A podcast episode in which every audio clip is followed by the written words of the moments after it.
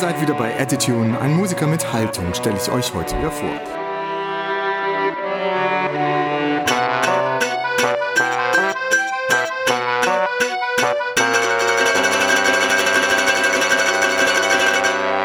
Und dieser Musiker ist, ja, ich würde schon sagen, wenn man sich deine ganzen Projekte anschaut, eigentlich in Anführungsstrichen nur nebenbei Musiker. Du machst eigentlich noch ganz viele andere Projekte. So viel, dass ich mich echt frage, wie schaffst du das eigentlich alles? Ja, ich weiß auch nicht. Also manchmal ist den Tag schon dann lang und äh, versucht man irgendwie so einfach. Also ich denke, das es ist die Alltagsgeschichte sozusagen. Wenn man so immer wieder viel macht, dann kommt es immer wieder sozusagen zurück und dann kann, kann man nicht mehr Nein sagen, weil die alle Leute, die, äh, die du äh, in diesem Prozess äh, lernst kennen, äh, auch weiter Sachen machen und dann bist du irgendwann so geschnappt von anderen und dann machst du auch irgendwie nochmal mehr. Ja, ich höre so ein bisschen raus, so ein bisschen Vernetzung gehört auch dazu, glaube ich. Ja, ja, genau. Das denke ich, ist, ist, ist viel Vernetzung eigentlich in meine Geschichte. Mein heutiger Gesprächspartner betreut eben nicht nur viele Projekte, sondern hat auch zwei Namen. Asmir Shabic ist der eine Name und der andere ist Jasper. Jasper, ja. Warum? Ja, eigentlich, also Jasper ist ein Spitzname, also wie das so äh, sehr gewohnt ist, irgendwie in Bosnien oder auch im ganzen äh, Jugoland, äh, vielleicht im Balkan auch, weiß ich nicht, aber in Jugoland ist es immer, jeder hat seine Spitzname und ich habe meine schon früh mit so, keine Ahnung, sechs irgendwie bekommen. Das war eigentlich die Kaspar, also die Friendly Ghost, aber dann wollen die Kinder immer äh, nochmal lustiger machen und das war dann Jasper. Und ich habe ähm, ja, jahrelang versucht, irgendwie die, die Namen irgendwie wegzuhaben, aber hat mir nicht gelungen. Auch wenn ich die Schule gewechselt habe, dann war äh, jemand da, der gesagt hat, ah, ist Jasper, ist kein Asmir. Und äh, genau, ist so geblieben. Und dann durch meine ganze Konzerte und Musik irgendwie war dann leichter irgendwie so, dass die Leute die Namen merken und dann war Jasper irgendwie Künstlername geworden. Und dann ist es irgendwie in Frankreich Jasper oder in, in ähm, Deutschland war oder in München, wenn ich gekommen bin, war so äh, Kaspar irgendwie so erst und der Jasper dann. Aber ja. Irre. Ich erzähle mal kurz, wie wir uns kennengelernt haben. Ich war als junger Journalist 2004, glaube ich, war das äh, mal unterwegs für einige Wochen in Bosnien-Herzegowina und in Serbien und habe dort als einer der ersten VJs mit meiner eigenen Kamera in diesem Jahr, damals muss man schon sagen, irgendwie Nachkriegsland eigentlich, hätte ich gesagt, oder? Ja. Oh ja, doch, ja. Äh, ein paar Beiträge gedreht. Einmal über ein, also das war jetzt in einem anderen Land, das war in, in Serbien tatsächlich, äh, über ein wahnsinniges Blasmusikfestival in dem Städtchen Guča. Und dann habe ich noch ein längeres Porträt gedreht über eine DJ in Bosnien-Herzegowina für die Sendung Tracks of Arte. Das war die DJ Jasmina. Äh, falls sie mal reinhören sollte, ganz liebe Grüße an dich. Das Besondere an ihr war, während alle jungen Menschen aus dem Land irgendwie raus wollten, ist sie aus Deutschland nach dem Krieg nach Bosnien zurückgekehrt. In Deutschland war sie eben als ist sie, glaube ich, mit ihrer Familie hingezogen, äh, wegen des Krieges eben auch, und wollte dann freiwillig aber wieder zurück nach Bosnien-Herzegowina. Äh, weil es einfach ihre Heimat war. Und Jasmina hat mir dann bei einem Dreh auch ihre Freunde und Bekannte vorgestellt und einer davon war Asmi bzw. Jasper. Und damals warst du auch Musiker und auch Sozialarbeiter, wenn ich mich richtig erinnere. Und du hast mir damals auch ein Interview gegeben unter der Brücke in Mostar, die gerade erst wieder aufgebaut wurde. War das so? Genau, ja.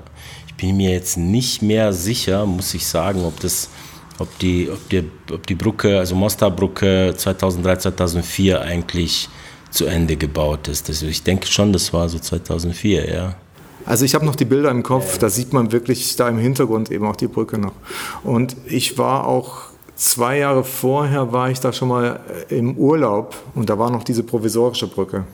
Ja, ja, genau. Das war, also ich, ich bin mir nicht mehr sicher, so die Zeit irgendwie vergeht und man sich irgendwie auf die Sachen nicht mehr so erinnert. Aber genau, also der, die, die Brücke ist ähm, in, ähm, also die Brücke ist von Ottomanen äh, sozusagen äh, gebaut, ähm, war gebaut. Ähm, ich denke so, äh, jetzt bin ich mir nicht mehr sicher, so 15. Jahrhundert oder 15, 16 Jahrhundert ähm, in Mostar und äh, ist gebombt in 93 oder 94 ist äh, gebombt von ähm, kroatischem Militär sozusagen. Also das hat auch die, der bekannte äh, Fall vom General Praljak, der sozusagen sich dann äh, umgebracht hat in, in, in, im Haag. Ähm, und die, die, die Brücke ist sozusagen, also das ist schon so ein, ein Merkmal, weil die Brücke ermoost auf Serbokroatisch, Bosnisch, ähm, Montenegrisch bedeutet äh, äh, Most oder heißt Most. Und die Name Mostar ist eigentlich die Brückenstadt, ja, der Stadt der Brücke. Und äh, genau, wo dann Neretva sozusagen runter verlauft.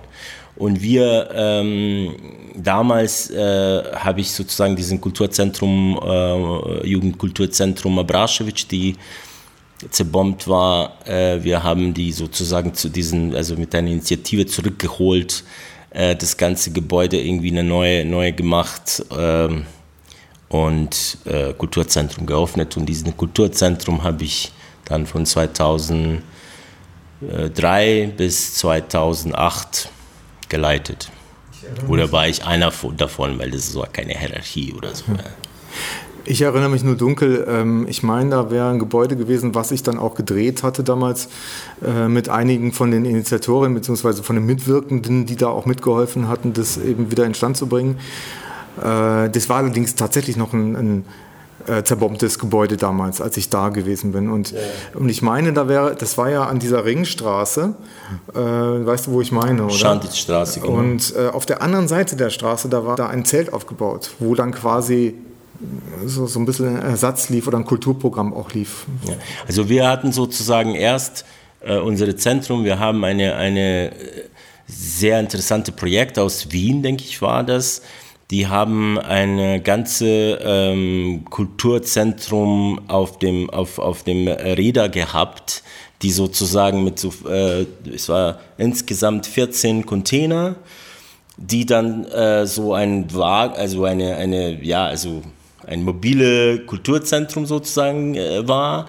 Und äh, dieses Kulturzentrum ist dann in, jetzt weiß ich nicht genau, so 2002 bis 2003 unterwegs war im Balkan oder in, in die jugoslawische Region und dann sind die sozusagen nach äh, Mostar gekommen und da diese ganze Container, diese 14 Container mit einem großen Zelt äh, für unsere Initiative oder für damalige Initiative von Mokacija Brašević gelassen. Und da hatten wir sozusagen unsere erste Dach quasi äh, für dieses Kulturzentrum. Und das war in, in äh, eine zerbombte auch äh, äh, Stadion, also ein, eine, eine, eine Baustelle quasi, die sozusagen war so ein Amphitheater, das, das war so Baustelle von einem Stadion, die, Stadion, die, der sozusagen in Stadt ähm, 90 Jahre angefangen, also zum Bauen. Äh, die haben in 90 Jahren diesen Stadion, äh, wollen die da im Zentrum bauen. Und äh, durch das Krieg irgendwie ist das einfach so geblieben. Und es war so nur eine Baustelle mit so einem großen Amphitheater, der da sozusagen Betonblocken irgendwie waren. Und da drinnen hatten wir dann diese Zelt, also ziemlich groß, also es war schon, jetzt weiß ich nicht genau wie viel, aber 14 Container im Kreis und große Zelt, also schon viel Quadratmeter. Jetzt sind wir schon so ins Gespräch vertieft. Jetzt muss ich schauen, dass ich meine Fragen nochmal so stelle in der Reihenfolge, wie ich sie mir ausgedacht hatte. Okay, zwar, ich ähm, rede immer so viel. Macht, macht nichts, ich stelle auch immer Fragen. Okay, okay. Ähm, und zwar habe ich ja meistens so eine, so eine Art Leitfrage zu Beginn eines Podcasts. Ja? Und ähm, kannst du es mal kurz zusammenfassen. Wie wichtig ist es für dich als Musiker, als Künstler, als Sozialarbeiter eben auch, in der Welt, in der wir gerade leben, auch Haltung zu zeigen? Ist es ist das wichtig für dich, to show attitude? Ähm, es war irgendwie immer wichtig.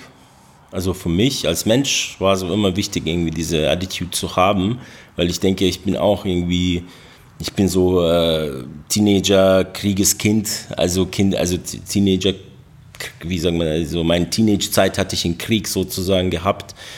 Und ich denke, durch das, diese ganze, ähm,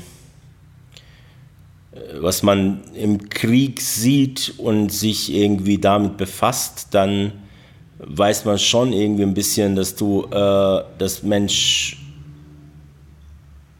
Attitude haben soll, ungefähr so, ja. Und das auch zeigen sollte oder musste, weil dann es manchmal mit diesen, ja, also mit deinen Statements oder mit das, wie du dich haltest oder wie du bist, ähm, kannst du dir, ähm, kannst du dich besser positionieren einfach oder klarer sein. Ja. Und das hat mir, denke ich, ich, also ich weiß es nicht, ich habe jetzt darüber nicht ganz, muss ich ehrlich sagen, ich bin nicht gedacht, aber äh, ich denke schon, dass das irgendwie so ein bisschen äh, meine Erfahrung ist, einfach, oder das, was ich vom Krieg irgendwie äh, gelernt habe, äh, ist, dass äh, also diese, diese soziale Schwäche sind immer da und du kämpfst quasi mit das, dass du eine klare Statement hast, weil du willst was erreichen. Also zum Beispiel, äh, wir haben äh, im Krieg schon äh, 93 in Travnik zum Beispiel, weil die, die Stadt war gebombt, also der, der Stadt war so auch in eine kleine, sage ich jetzt, also nicht so wie Sarajevo, ganz äh, ähm, in Siege oder in äh, Belagerung, aber ähm, wir hatten sozusagen die, die, die, die Militär, dieses serbische Militär war sozusagen auf die Bergen und äh, oder serbische Armee. Ähm, und äh, wir würden dann sozusagen immer wieder von, von dort gebombt oder granatiert. Und durch in diesen Zeit hatten wir auch äh, den Theater, wo wir so irgendwie so aufgebaut haben, äh, Bands, wie wir, wo wir irgendwie so versucht haben zu spielen oder so Songs zu machen, Festivals irgendwie so im kleinen Kreisen. Äh, Strom mussten wir so, so, so klauen, dass wir so die MTV noch schauen könnten über Satellit oder sowas, weil denn nicht immer Strom da war. Und, und dann musst du sozusagen ein bisschen kämpfen vor dieser, vor irgendwie, wenn du jetzt was willst, dann musst du irgendwie so, ja, also Statement haben. ich denke durch das, ja. ja. Okay, später mehr dazu. Ja. Ich sage nochmal kurz das Datum. Wir haben heute den 28. Juni 2021 und wir zeichnen nicht virtuell übers Internet auf, nicht über Zoom oder Skype, nein, face to face. Yeah. Das geht auch. Zwischen ab und zu mal wieder. Here we go. Asmir, magst du mal kurz erzählen, wie du denn überhaupt zur Musik gekommen bist? Wie hat es bei dir angefangen? Ja, also eigentlich ziemlich klassisch, weil ich habe irgendwie, ähm, also mein Vater war so äh, sehr Musik, also verliebt, sage ich jetzt so ein bisschen und hat äh, sofort irgendwie eine, für mich irgendwie, wenn ich schon sechs war, er hat so irgendwie Gitarre, also ziemlich so ein bisschen stereotypische Geschichte und eine Witzgeschichte äh, von Bosnien, weil äh, die sagen, wenn, wenn du kind, kind bekommst in Bosnien, dann äh, stellst du ihm eine, eine Gitarre und eine Akkordeon. Und äh, wenn das Kind irgendwie Akkordeon greift, dann weißt du, dass er sozusagen zu Volk geht. Und wenn die Gitarre, dann ist der Rocker so irgendwie. Und ich bin zu Gitarre so äh, gegriffen. Und dann in, ähm, in Schule habe ich irgendwie so einfach äh, erst äh, diese mal so vier Jahre Vorschule also mit, mit sechs, denke ich, habe ich irgendwie so schon in Vorschule war ich und auch in Musikschule. Und da habe ich dann irgendwie erst ein Schlagzeug irgendwie äh, als Instrument gehabt und dann später Gitarre. Und dann bin ich irgendwann äh, in ähm, Folklore, also ich habe in Folklore dann Gitarre gespielt und, und, und, und, und auch ein bisschen Schlagzeug. Äh, das war so diese ganze kulturelle Programme in die Schule sozusagen und Außerschule. Und äh, genau. Und dann irgendwann habe ich gedacht, okay, jetzt mit ich will gerne Lieder singen und ähm, äh, draußen irgendwie Feuer und äh, singen und da hatte ich schon irgendwie die Idee, dass das äh, auch mit, äh, mit Frauen irgendwie auch hilft. und äh, genau, und das war der, der, der Weg sozusagen. Oder das Weg. Folklore hast du jetzt gerade angesprochen. Eine ganz liebe Freundin von mir hat mir da mal eine CD geschenkt von Mosta Seftach Reunion. Ich weiß nicht, ob du die kennst. Doch, doch. Also war das so vergleichbar mit der Musik, die du damals gemacht hattest? Wir hatten in, in, in Jugoslawien war sehr ähm, verbreitet, das, das nennt man Folklore. Das war sozusagen eine, eine Kollektive, eine Gruppe, eine ausschulische Gruppen, die meint, in, es gibt so die Städten, die, Städten, die äh, das sehr professionell hatten und dann hast du sozusagen von Pionieren, also von Junge, also wenn du so, keine Ahnung, äh, in die Grundschule bist und dann irgendwie so immer wieder wächst sozusagen, hast du die Gruppen, die sich mit Folklore, also das bedeutet die Tanzformen äh, aus ganz Jugoslawien, die ethnische äh, äh, Folklore äh, spielen, hatten wir sozusagen äh, immer so einen Choreograf, äh, eine Person, die so irgendwie das, das, ähm, das leitet und dann ein Orchester, der das alles begleitet. Also das ist so die Tanzgruppe plus Orchester so. Ja? Und dies, das sind die Lieder, die ähm, in ganz Jugoslawien, also vom Republiken sozusagen, präsentieren die ethnische, äh, ethnische Musik von die verschiedenen Republiken. Dann haben wir so zum Beispiel Mazedonien, ähm, Slowenien, äh, Slawonien, äh, Vojvodina und die ganze äh, ethnische äh, Folklore gespielt und Lieder. Und Mostar Sevdah Reunion ist was anderes, weil das ist kein Tanz, weil das ist der Sevdah.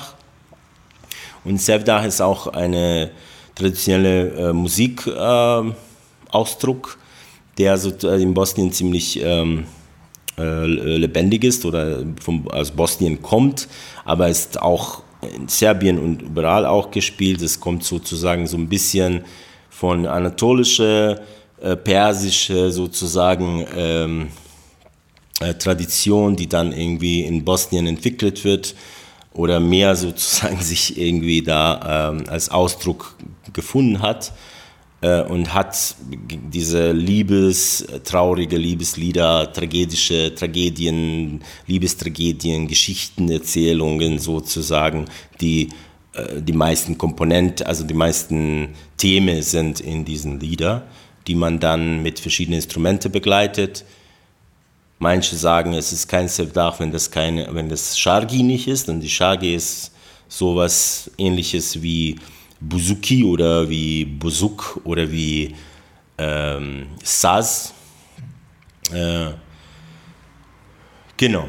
Und, äh, und dann gibt es so auch dann später, ja, also es ist äh, mit verschiedenen Einflüsse, ist dann irgendwie so mit Akkordeon oder mit irgendwie, also andere Instrumente auch, dieses, dieses Selbdach wird dann auch gespielt in 80er Jahre oder 60er Jahre war äh, sehr bekannt, so im Orchester, so, so, so ein Fernsehorchester irgendwie so, die dann in, das auch gespielt haben.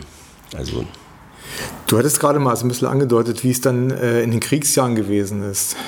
So nach dem Motto, ihr habt Strom geklaut und so weiter und so fort. Äh, wie ist es da gelaufen? Was hast du da noch in Erinnerung? Ich bin geboren in Novi Travnik in Bucarevo und äh, das ist ungefähr 20 Kilometer vom Travnik. Und weil die Puzarevo oder Novi Travnik ist dann irgendwann äh, war geteilte Stadt. Äh, ich habe äh, dann in falschen Teil irgendwie gewohnt, sagen wir jetzt so. Dann musste ich flüchten und dann war ich in Travnik um 93. Wir haben schon 91 in Novi Travnik hatten wir schon ein Band. Wir, wir haben in, in unserer Garage gespielt äh, da war so immer irgendwie diese Restriktion mit Strom und dann mussten wir so gucken, wann die Strom da ist, dann konnten wir spielen.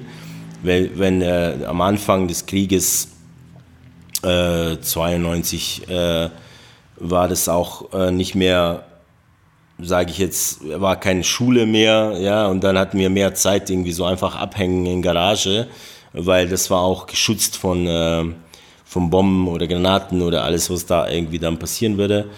Und äh, dann sind wir, meisten Zeit eigentlich waren wir in die Garage und haben ja gespielt. Und ich hatte schon, äh, weiß ich nicht jetzt genau, 89, 88 oder 89 habe ich meine erste elektrische Gitarre bekommen und mein erster Roland Jazz Chorus irgendwie und habe einfach meine Schwester genervt und dann irgendwann sind wir in Garage gespielt, genau. Ja.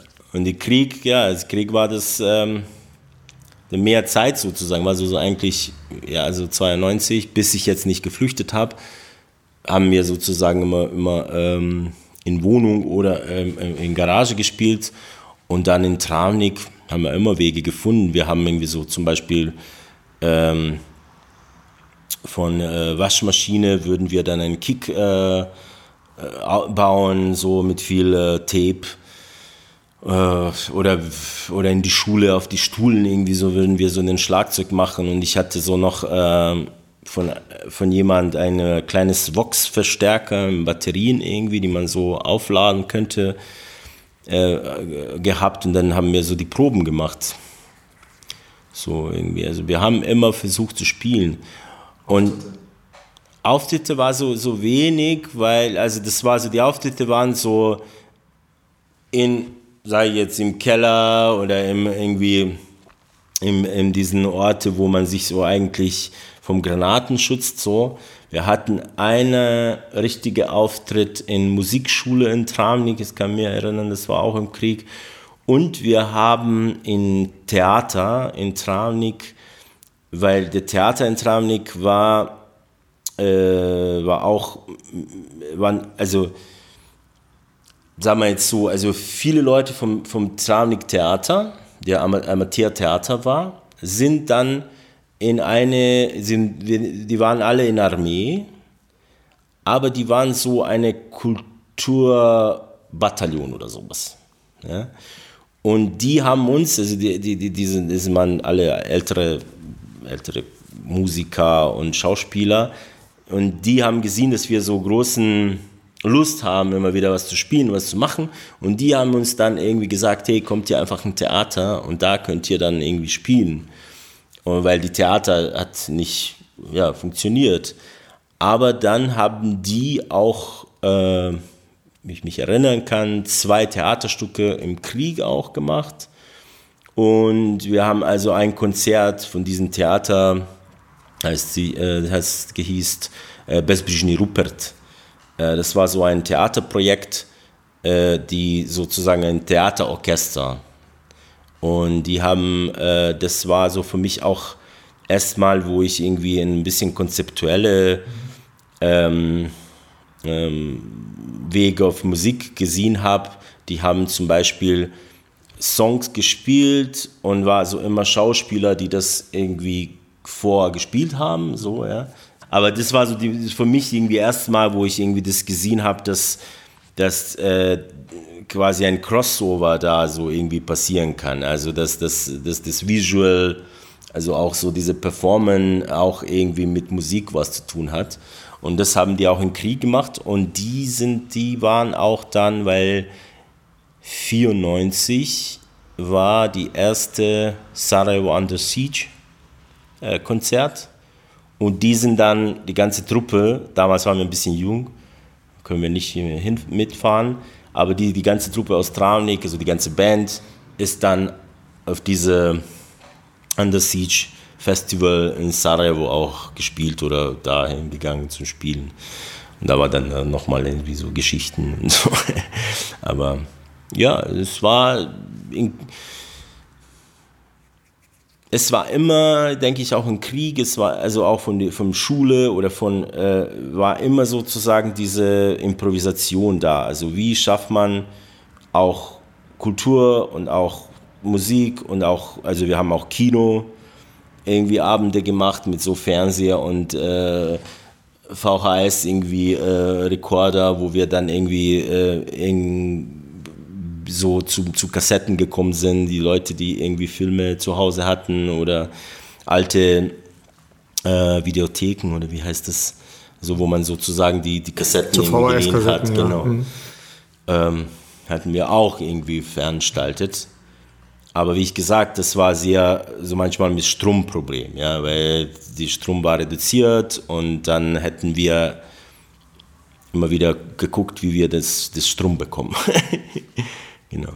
Aber die Improvisation war immer da und im Krieg hat auch viel passiert. Zum Beispiel im Krieg war ich 94, bin ich vom Travnik nach, äh, nach Sarajevo gereist, äh, dass ich in eine Karate, die erste äh, städtische Karate-Mannschaft äh, Bosnien, bin ich als Kadett äh, war, äh, in Sarajevo gereist, also unter die, den, den Tunnel in, äh, über, die, so über die Straßen, wo die Sniper ist und so alles, ja, äh, dass man dann irgendwie zu diesem Wettbewerb kommt, ja.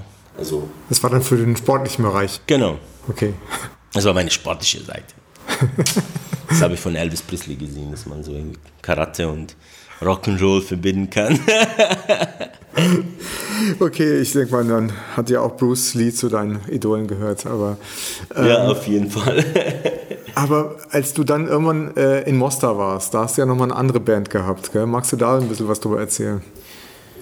Gerne. Also, der, also ich meine, diese ja. Band hätte ich damals auch, als ich zum Drehen da gewesen bin, auch mal bei der Probe auch gefilmt gehabt. Mhm. Äh, ich habe da so, so, so einen Altbau irgendwie in Erinnerung, wo ihr da irgendwie im Erdgeschoss auch noch mal da einen Proberaum hattet. Ja, ja, ja, genau. Und, ja, das war auch zerbombte, ähm, genau, ja, ja. zerbombte äh, Haus und ja, genau, Proberaum.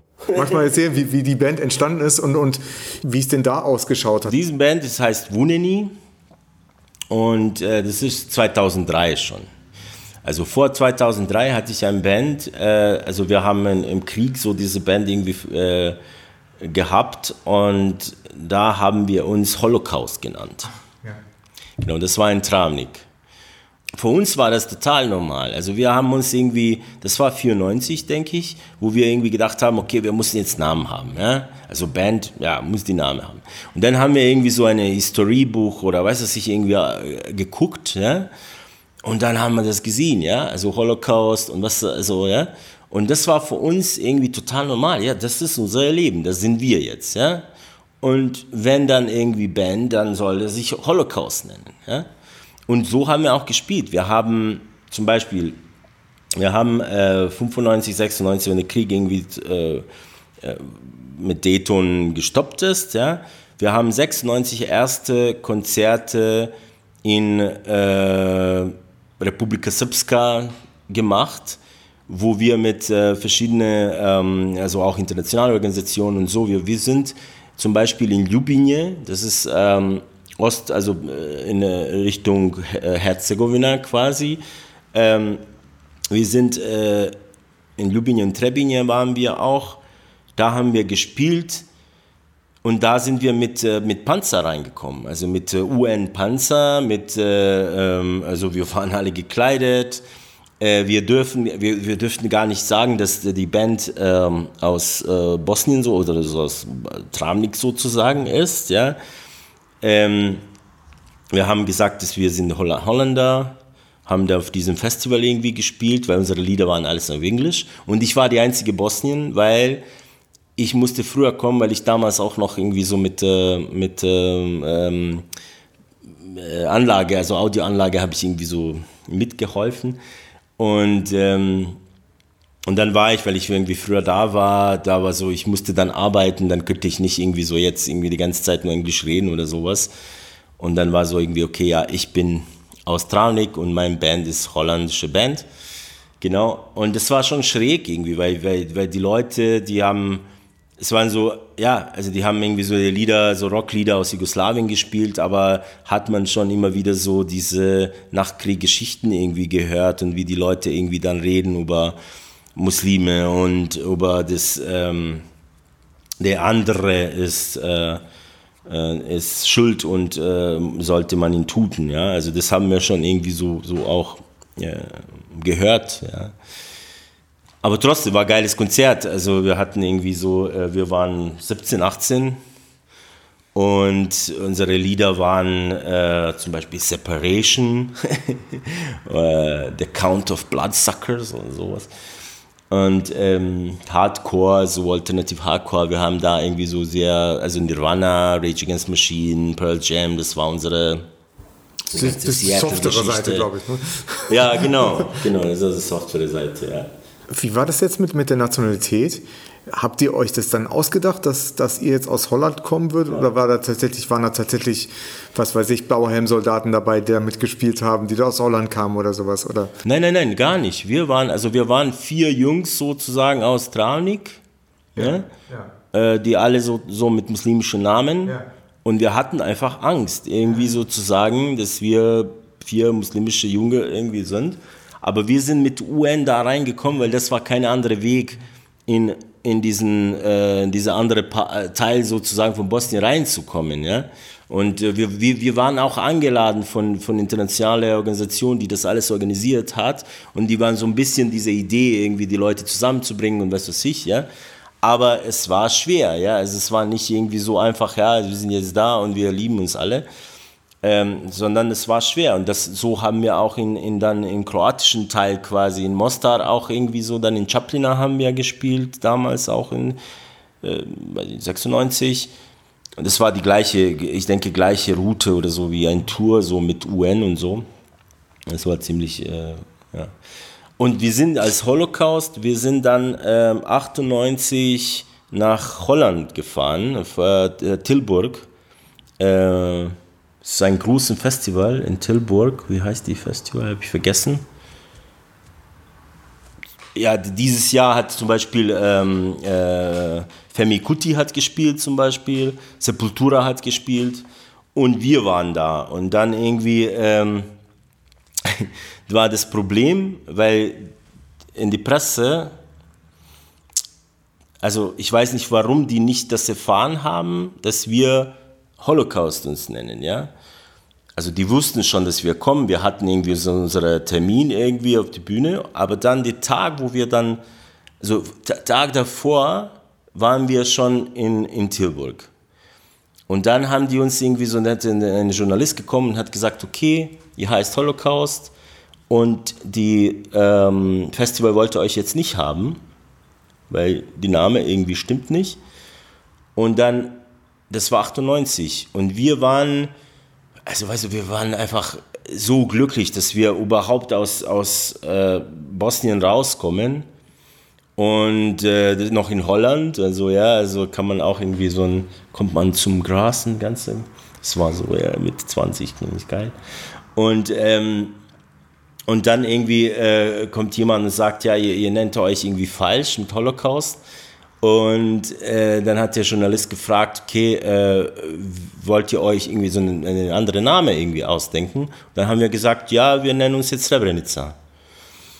Und das war, wir waren in allen Zeitungen, also Tag danach, haben wir uns angerufen und gesagt, ihr habt den neuen Termin, ihr könnt schon um 3 Uhr spielen. Nee, um 11 Uhr spielen wie ihr öffnet das Festival. Ja? Und dann haben wir gesagt, nein, unser Termin war um drei, wir spielen jetzt nicht. Ja? Und dann waren wir sozusagen die ganze Zeit auf diesem Festival, dann haben wir eine Pressekonferenz gehabt, so, ja, wo so viele Leute da waren und irgendwie jetzt hinter, weil 98 ist da die ganze Regierung in, in, in Holland ähm, äh, runtergegangen äh, wegen der Srebrenica-Fall. Ja? Also wir wussten das gar nicht. Also das war für uns jetzt nicht, ich habe das Nachhinein habe ich dann verstanden, was wir da gemacht haben. Ja? Also, wir, also, aber das war für uns total normal, auf diese Frage so zu antworten. Und wie auch für uns total normal war, dass wir uns Holocaust nennen. Und wie für uns auch total normal äh, war, dass unsere ganze schwarze Koffer, also Gitarrenkoffer, weiß groß Banner mit Holocaust weiß geschrieben, ja, äh, auf unserer Gitarrenkoffer hatten. Und ich habe mich nachhinein diesen Bild in meinem Kopf gehabt, wo wir, äh, wo wir in Amsterdam am, am, Flughafen sind und wir warten, dass die Leute uns abholen. Und wir sind in die Mitte dieses Flughafen mit unserem Koffer, diesen Holocaust-Koffer, ja, und ich erinnere mich, die Leute gehen um uns herum, ja, und ich habe damals nicht irgendwie gedacht, ja, aber dann Nachhinein habe ich dieses Bild im Kopf gehabt und mir gedacht, ja, also wie anders, ja, also so, du siehst irgendwie fünf Leute waren wir, so mit Techniker, Manager, so, ähm, mit diesen schwarzen Koffern, mit weiß Holocaust, also was haben die Leute gedacht, also wer sind wir, ja, also irgendwie. Ich interpretiere das jetzt mal so, ihr habt natürlich, ihr seid auf die Idee gekommen, weil ihr einfach in einem Land gelebt habt, in einer Situation gelebt habt, wo das einfach eine Idee sein kann, ja, sich so zu nennen, ja, wenn man so liest, was das eigentlich bedeutet. Ja. Wenn man allerdings in Deutschland aufgewachsen ist, wie ich zum Beispiel, da hat natürlich Holocaust, der Name an sich natürlich noch eine ganz andere Bedeutung. Ja. Und das war euch einfach nicht klar. Nee, damals war, jetzt mal, ja? nee, gar nicht. Das war für uns ganz normal. Weißt du, wir haben das gesehen, so wie die Profi-Bands sozusagen, auf die alle Koffer irgendwie Namen haben. Und das haben wir einfach gemacht. Also wir haben nicht gedacht jetzt, was das bedeutet und was das für die anderen Leute bedeuten könnte. Ja? Also für uns war das irgendwie so klar. Also wir haben unser Holocaust erlebt. Ja? Also und wir sind jetzt da und wir spielen. Ja, das, wenn man über Statement redet. Ja, also, weißt du, was ich meine? Also, das ist das irgendwie auch nicht ganz äh, das war auch ungewiss. Ja? Also wir waren jung und wir, wir haben das jetzt nicht große Gedanken darüber gemacht. Lass uns mal über Wunin ja. nochmal reden. Mit denen wart ihr ja auch unterwegs, auf, auf Tour, auch außerhalb von Bosnien-Herzegowina. Ja. Ich habe mal irgendwann ein Posting gesehen von dir auf Facebook, glaube ich, war das, wo du ein Video, glaube ich, gepostet hattest aus dem Club in Paris, wo dieser Anschlag verübt wurde. Bataclan, ja. Genau. Bataclan, genau. genau. Also haben, magst du mal ein bisschen erzählen, wie es dann, dann gelaufen ist und wie, ja, die, wie weit ihr da gekommen seid, sage ich jetzt mal so. Ja, also Wunini war so eine, also sage ich jetzt, also richtige, also die erste Profi-Band, wo ich jetzt irgendwie, also Profi-Band, wenn man das so nennt. Es ist wirklich eine, eine Geschichte, die in 2003 irgendwie, weil, also nur so, es muss so ein bisschen, also es tut mir leid, dass es so immer wieder, aber du erinnerst mich jetzt auf die Sachen, weil ich, ich rede nicht darüber. Also ich habe irgendwie, äh, ich hatte eine große Liebe, ich wollte irgendwie in Berlin, ja. Und ich habe dann alles irgendwie weg. Also ich habe einfach gesagt, okay, jetzt alles vorbei, Bosnien vorbei, ich, äh, ich gehe nach, ähm, nach Berlin. Und das hat irgendwie so äh, Gründe gehabt. Ähm, damalige Freundin ist dann irgendwie woanders irgendwie so dann äh, mit Studium gegangen und dann bin ich irgendwie zurück. Und dann, weil ich irgendwie so in Tranik, in Sarajevo, habe damals irgendwie in Tranik in Sarajevo gelebt, auch studiert, auch, auch gearbeitet. Und dann habe ich irgendwie gedacht, ich habe jetzt irgendwie, äh, bin ich dann nach Mostar gereist, einfach so ein paar Freunde zu sehen. Und der Nedim ähm, Cicic, der sozusagen da irgendwie auch äh, in diesen ganzen äh, Kollektiv war, das über die wir gesprochen haben, er hat mir gesagt, hey, wir, wir sind jetzt irgendwie, wir gründen eine Band. Hast du Bock, irgendwie in Mostar zu kommen und mit uns das zu machen? Und ich habe nicht, nicht lange überlegt, ich habe gedacht, okay, ja, warum nicht? Mostar, schön, Sonne, Band, mach mal. Und, und genau, und dann, dann bin ich in 2003 bin ich dann nach Mostar gekommen und dann haben wir diese Wuneni gegründet, dieses Band. Und durch diese Netzwerke, die wir jetzt auch ähm, äh, durch diesen Kollektiv, haben wir äh, verschiedene Internationalfestivals irgendwie auch ähm, gemacht, also in Mostar. Genau, wir haben so durch dieses Netzwerk von Mokaci Abrašević sind wir dann äh, dazugekommen, dass äh, sehr, äh, sehr eng mit äh, Künstlern aus Frankreich zu arbeiten. Und da war sehr große Elektroszene. Das ist ein Label, ne, nennt sie, äh, ist noch irgendwie im Leben, denke ich, aber es ist nicht so groß wie damals. Äh, Jarring Effects. Und durch die Jarring Effects haben wir einfach und durch diesen Netzwerk haben wir einfach angefangen, Konzerte in Europa zu spielen. Und dann irgendwann 2004, also von 2004 bis 2008, hatten wir 100 Konzerte per Jahr gemacht. Also wirklich Hardcore so jeden dritten Tag, also, also jeden, also okay, so, so größere Tour, 20 Tage Tour oder, oder einen Monat äh, lang einfach unterwegs, in ganz Europa durch. Jedes Quad, jeder Club und weiß es nicht was irgendwie gespielt. Äh, und, ähm, und dann sind wir sozusagen in, eine, also in, in, in, eine, in eine kroatische Label gekommen und dann in französische Label. Und dann haben wir sozusagen mit Jarring Effects dann auch viel gearbeitet und dann mit Hightone. Ich weiß nicht, ob du Hightone kennst. Das ist ein sehr bekannter französischer Band aus Lyon, die äh, so Dub, also Elektro-Dub, ähm, äh, also sehr, also wer sich mit Elektro-Dub irgendwie ein bisschen auskennt, dann kennt auch Hightone.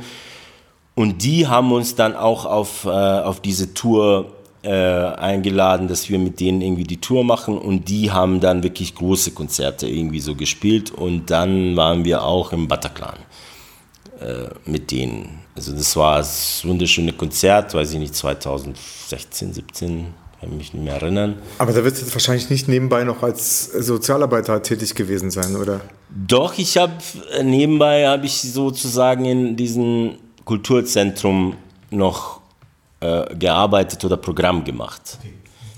Genau, das habe ich, das hab, weil, weil das war auch äh, sehr gut, sage ich jetzt so, weil durch diese ganze ähm, Tours und so, dann lernst du die Leute kennen, dann irgendwie äh, nochmal die Netzwerke irgendwie sind dann größer und ähm, dann hat das auch geholfen, sage ich jetzt so, irgendwie auch den, im Kulturzentrum was zu tun.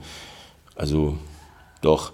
Aber wie ich gesagt, also das waren so, ja, also macht man nichts anderes. Also das war so irgendwie so, du bist im, im, im äh, Proberaum oder im Kulturzentrum oder auf der Tour. Also gibt es nichts mehr. also. Irgendwann hast du dann Bosnien-Herzegowina verlassen. Magst du mal erzählen, warum? Liebe, also genau. Also diese Frau, die ich jetzt dann in Berlin irgendwie äh, nicht äh, wie soll ich sagen, sie wollte nicht in Berlin bleiben wegen mir. Ähm, ja, nee, also sie, hat, sie, sie musste dann irgendwie ein Studium äh, nochmal im Ausland machen und dann und dann haben wir uns äh, 2007, wir sind durch im Balk vom Balkannetz sind wir eingeladen auf ein Festival, also als Wuneni hier zu spielen. Und dann äh, war diese Frau nochmal wieder da die eigentlich hier dann irgendwie was studiert hat, aus Berlin gekommen ist. Und dann sind wir nochmal zusammengekommen. Und dann war mir so ein bisschen, ich war ein bisschen durch mit die, mit die ganze Tour, weil ähm, Band aus Bosnien, also wir haben wirklich also so sehr große Sachen gemacht. Wir waren auch im MTV zum Beispiel, also der, der, du hast ja erwähnt die, die Sendung, wir waren auch auf diesen Sendungen einmal den Tracks wir, also wir hatten auch, äh, ich jetzt so, so, so sicher, dass wir jetzt mit Jardin jetzt noch ein Album machen. Es war schon sicher, diese ganze Festivals und alles. Aber es war einfach wirklich, äh, also wenn, also du hast keine, also keine Perspektive in Bosnien sozusagen von da, was die Band, also du bist, also auch dann in Ausland bist du nicht so bezahlt wie ein Band aus Frankreich durch das das irgendwie keine GEMA oder keine irgendwie Rechte oder irgendwas, sind diese ganze Steuergeschichten immer wieder woanders gegangen und wir sind dann irgendwie nur pauschal irgendwie so bezahlt, was für uns, sage ich jetzt, gut war, weil in Bosnien ist es nochmal armer, ja, also wenn du jetzt im Monat, äh, die du sozusagen 20 Konzerte gemacht hast und verdienst du 500 Euro, kommst du jetzt nach Hause mit 500 Euro. Du kannst in Bosnien sehr gut einen Monat leben mit 500 Euro. Ja?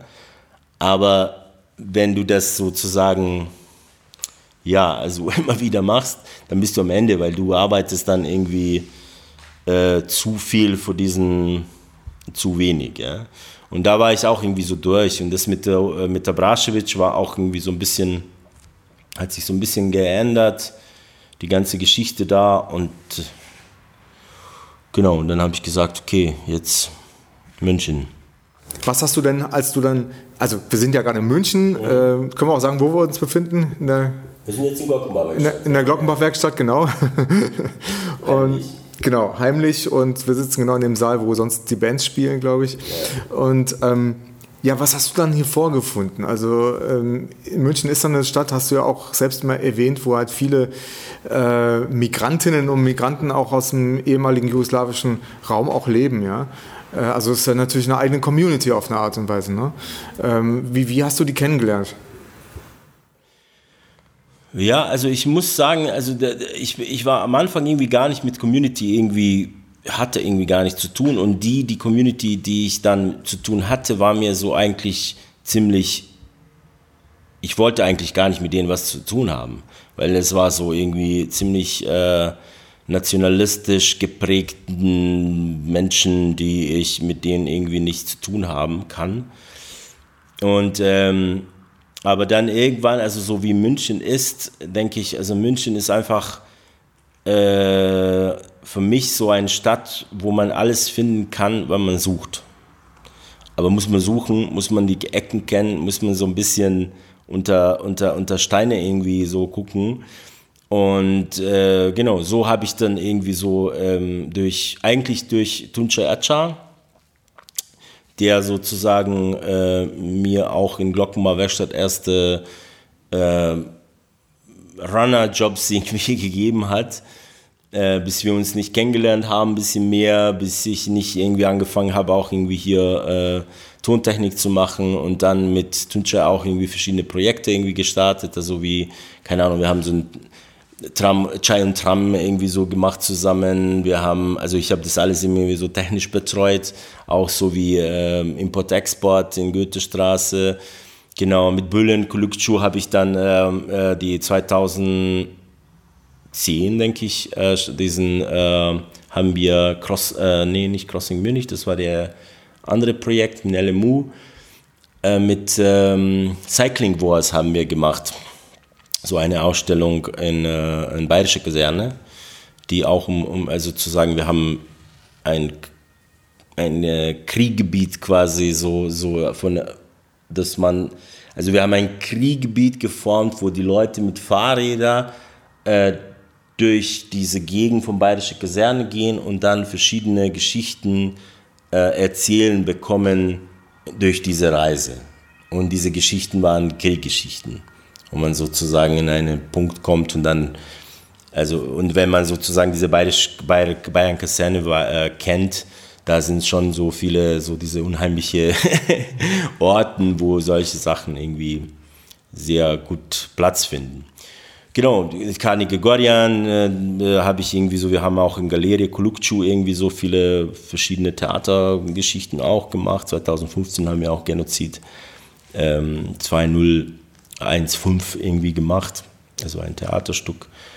Äh, und durch das habe ich einfach so, und, und genau, also Glockenbauwerkstatt, äh, äh, ich habe eine Technik gemacht und dann angefangen langsam äh, auch irgendwie selber Programm zu organisieren, Veranstaltungen zu organisieren, habe ich vor Stadtbibliothek dieses Steimer Festival auch mitorganisiert. Dadurch bin ich, also hat sich immer wieder so ein oder andere Tour aufgemacht, wo ich dann irgendwie meine Erfahrungen, meine Wissen irgendwie äh, teilen könnte, geben könnte und dann davon was machen könnte.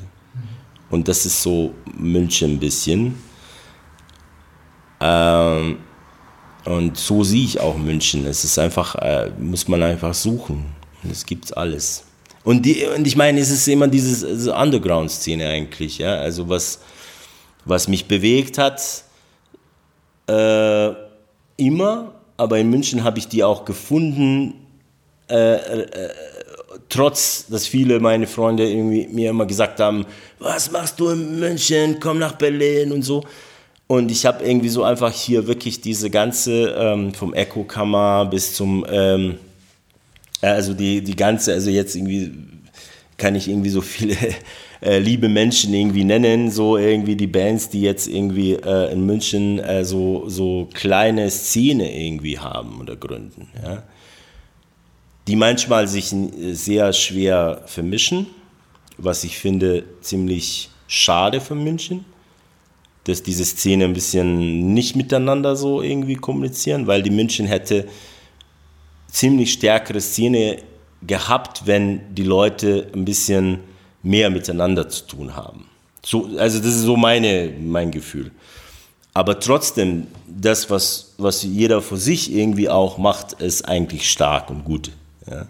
Und dann vielleicht, weiß ich nicht, ob das jetzt typisch München ist, dass man sagt, hey, ich, ich grabe in meinen Scheiß quasi und da bin ich gut und mische ich nicht irgendwie so woanders äh, mich mit.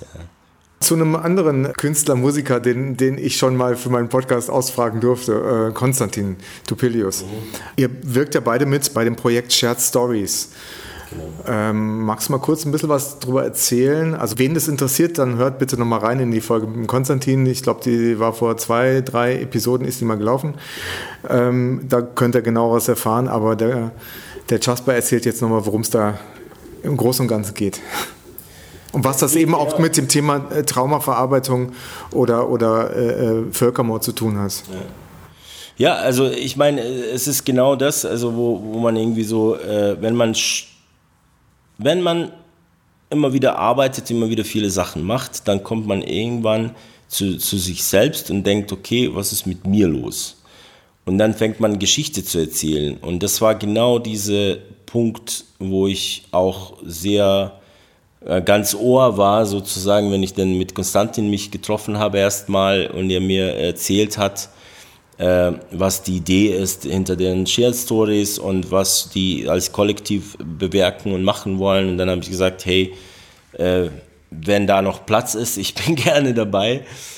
Und äh, genau, und das war vor zwei Jahren und jetzt, ähm, jetzt bin ich der Teil irgendwie so in den, den Kollektiv. Wir versuchen sozusagen die, die Musiker, Theatermacher, ähm, Tanzer, Autoren irgendwie zusammenzubringen, die die Geschichten erzählen vor sich, die sozusagen mit Kriegsgeschichte aus Bosnien und aus Ruanda zu tun haben. Also sprich mit Leuten dann auch, die vor Ort auch leben, wenn ich es richtig verstanden habe. Ja? Genau, die Leute, also manche Künstler sind, äh, sage ich jetzt jetzt, äh, auch aus Ruanda oder in, in Ruanda.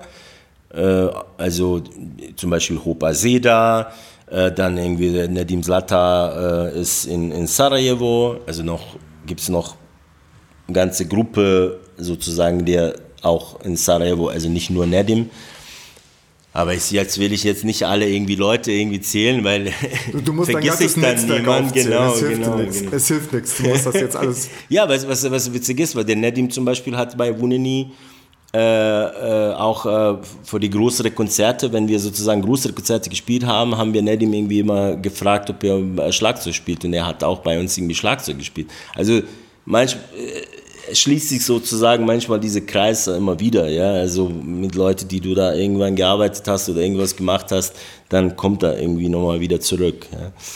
Und genau, und die ganzen Künstler sind sozusagen aus Bosnien, aus Ruanda und aus Deutschland. Und ähm, München, Berlin und auch aus Österreich haben wir auch ähm, eine Tanzerin. Äh, und äh, wie, also wir versuchen einfach unsere Geschichte zu erzählen, also irgendwie miteinander und versuchen das zu bearbeiten irgendwie. Also erst für uns, aber dann auch für die Leute, die dann das, was wir so ähm, darstellen, auch irgendwie ähm, äh, äh, sehen oder auch irgendwie dann verstehen und auch irgendwie sehen wollen und versuchen irgendwie eine Art äh, mit diesen äh, mit, mit schrecklichen Geschichten äh, poetisch auch zu umgehen. Ja? Also, dass man so jetzt, äh, weil es ist oft so und das habe ich selber oft erlebt, dass äh, die Leute, wenn man sozusagen solche Geschichten, die jetzt mit Krieg was zu tun haben, einfach hören, die sind sofort irgendwie, oh, ich kann das nicht. Also ich bin selber so. Ich, ich habe zum Beispiel die ganze äh, Kriegfilme, die nach dem, nach dem äh, Balkankriege, also nach dem bosnischen Krieg irgendwie so, ähm, also jugoslawische Zerfall irgendwie da rausgekommen sind, ich habe wenige geguckt. Also weil ich einfach nicht das irgendwie immer wieder erleben kann. Also, Aber es ist, ähm, es ist die Traumaverarbeitung, muss ich irgendwie so auch sagen. Also das tut mir auch gut, also irgendwie, dass ich das selber mache. Und ich denke, es ähm, tut alle anderen auch gut, die dann sich auf das verlassen und dann irgendwie die Gesch zum Beispiel was was für mich sehr, sehr, sehr, sehr eine Situation, wie ich irgendwie in, in, in, München hatte, wo wir so irgendwie über Erinnerungskultur geredet haben und dann, wo ich irgendwie meine Krieggeschichte erzählt habe und wo einer, äh, ein Bekannter sozusagen, also in diesem Barkreis irgendwie einfach gestartet hat und zu mir gesagt hat, wow, also diese Geschichte habe ich äh, von meinem Opa irgendwie gehört. Und dann hat er angefangen, über seinen Opa irgendwie zu reden, über so Sachen, die er so als Kind irgendwie gehört hat und so. Und ich denke, das ist, ähm, das ist äh, auch wenn man sozusagen nicht direkt mit, mit ein oder andere äh, Geschehen zu tun hat, hat man irgendwie eine Verbindung. Also auch menschliche Verbindung, aber auch geschichtliche oder Erinnerungsverbindung, die sozusagen schlägt, ja, also auch Generationen durch. Und äh, genau. Was man sehen kann von eurem Shared Stories Projekt, das sind ein paar Filme auf YouTube. Äh, genau, wir haben jetzt in Corona auch irgendwie so äh, uns äh, getroffen und in Zoom und über Internet und alle möglichen Wege irgendwie versucht auch zu arbeiten. Dann haben wir irgendwie zwei äh, zwei, also letzt, also, also diesen, also es gibt schon mehrere äh, Filme, die wir, also oder Videos, die da sind, auch von Festivals und so. Aber die zwei neueste sind letztes Jahr ähm, äh, entwickelt oder äh, produziert und äh, sind auf zwei Geschichten sozusagen. Also so, äh, also eine Geschichte, ähm, es ist eine Collage, eine, so eine Video, Tanz, äh, also Geschichteerzählung, Collage. Die, äh, die, äh, in einem Video bearbeiten wir diesen, diese Geschichte von, äh, von äh, Sicht, ähm, die Menschen, die, die Täter waren oder Täter sind oder einer Geschichte geht um, um eigentlich um Sohn von Täter. Also der Sohn, der sozusagen äh, über seinen Vater redet oder die Perspektive, wie er sozusagen das erlebt hat und was sein Vater vor ihm ist. Ja. Und ähm, genau. Das gehört ja letztendlich alles dazu, was du gerade erzählt hast, Traumaverarbeitung, irgendwie sowas halt nochmal zu aufzunehmen und zu, zu verstehen und, und selbst dann halt auch einschätzen zu können oder sowas. Ja, selbst, also sich selbst sozusagen dann hinterzufragen, äh, wer bin ich und äh, was bin ich sozusagen in diese Geschichte und was hat das mit mir zu tun. Ja, also ist es so irgendwie, vielleicht manchmal äh, stellt man sich diesen Fragen nicht und geht so über die Geschichte rüber, ja.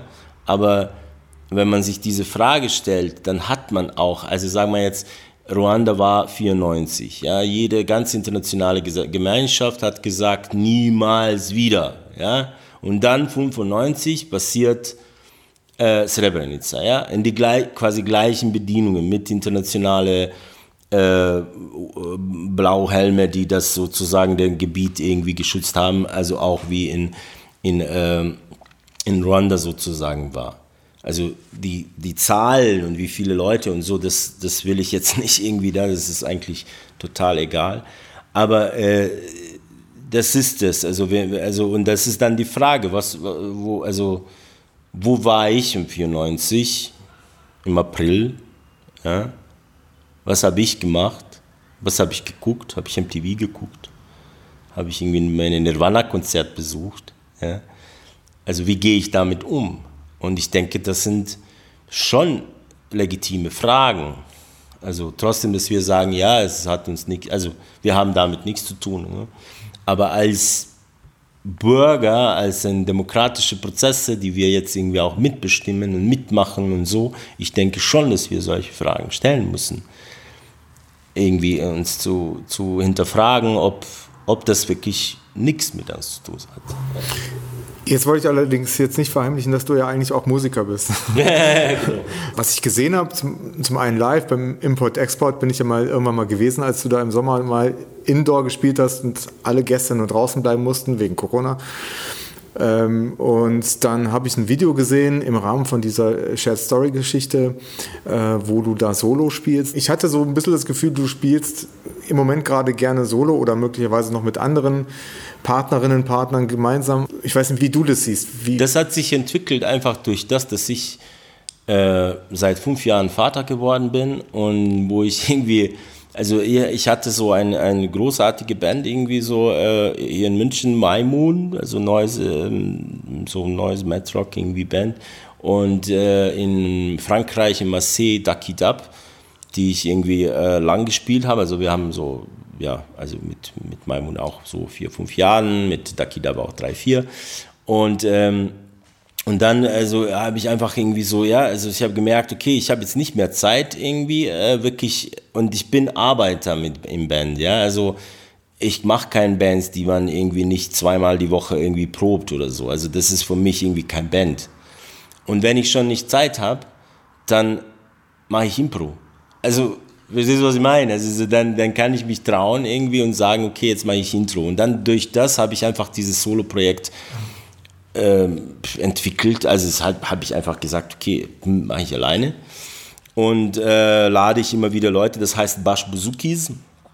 Ähm, für die Leute, die das hören wollen, ich spiele im Kunstingquadrat im August. Oder, oder Ende Juli, August, ich weiß es nicht, der Termin ist noch nicht äh, fest. Ich mache das einfach von da, also der Bash Buzuki ist einfach, die Bash Buzuki ist auch eine, also Bash Buzuk ist eine türkische äh, eine, eine, eine, also hat ein, also es ist eine türkische also türkische Be Begriff für die Menschen, die im Militär äh, also eine eine äh, Paramilitär sozusagen ottomanische äh, äh, Reich waren und die sind sozusagen Besuch bedeutet ohne Kopf, ja. Und weil ich Buzuki spiele, ich habe dann Bashbuzukis das genannt, weil ich habe irgendwie so, okay, das meine Musik, die ich jetzt mache, ist Improvisation, Musik ist ohne Kopf sozusagen. Ne? Und deswegen habe ich das so ein bisschen da irgendwie diesen Spiel gemacht. Viele Leute verstehen das nicht, also ist auch irgendwie nur von meinem Kopf. Aber Basch auch in Bosnisch irgendwie äh, und, und äh, ist es immer untermalt sozusagen, das, was man sagt. Und wenn man sagt, irgendwas ist gut, dann ist Basch gut. Ja? Also, also nur und dann ist es nochmal diese Bazukis, Bazukis, äh, mit dieser Mehrzahl, äh, Plural, weil mein Buzuki ist, äh, ist durch viele distorsive und Loop-Elemente einfach ziemlich groß. Hört sich nicht mehr als ein Buzuki, sondern als Buzukis. Da machst du immer noch ganz viele andere Projekte. Ne? Du hast ja auch letztens mal über Facebook auch geworben für dein Umweltprojekt Um die Welt. Ja, das ist meine Arbeit. nee, nee, also auch. Also das Projekt kommt mir vom Herz, sagen wir jetzt so, weil ich habe zehn Jahre in Glockenmauerwäsche gearbeitet, letzte vier Jahre auch äh, viel im Programm und Kulturprogramm irgendwie. Und ich habe diese im Januar mich beworben auf diese auf diesem Projekt sozusagen, eine Leitung vom Projekt, das heißt Um die Welt von Mikado Jugendkultur ähm, Verein, der sozusagen von Initiativgruppe ist, also äh, e.V.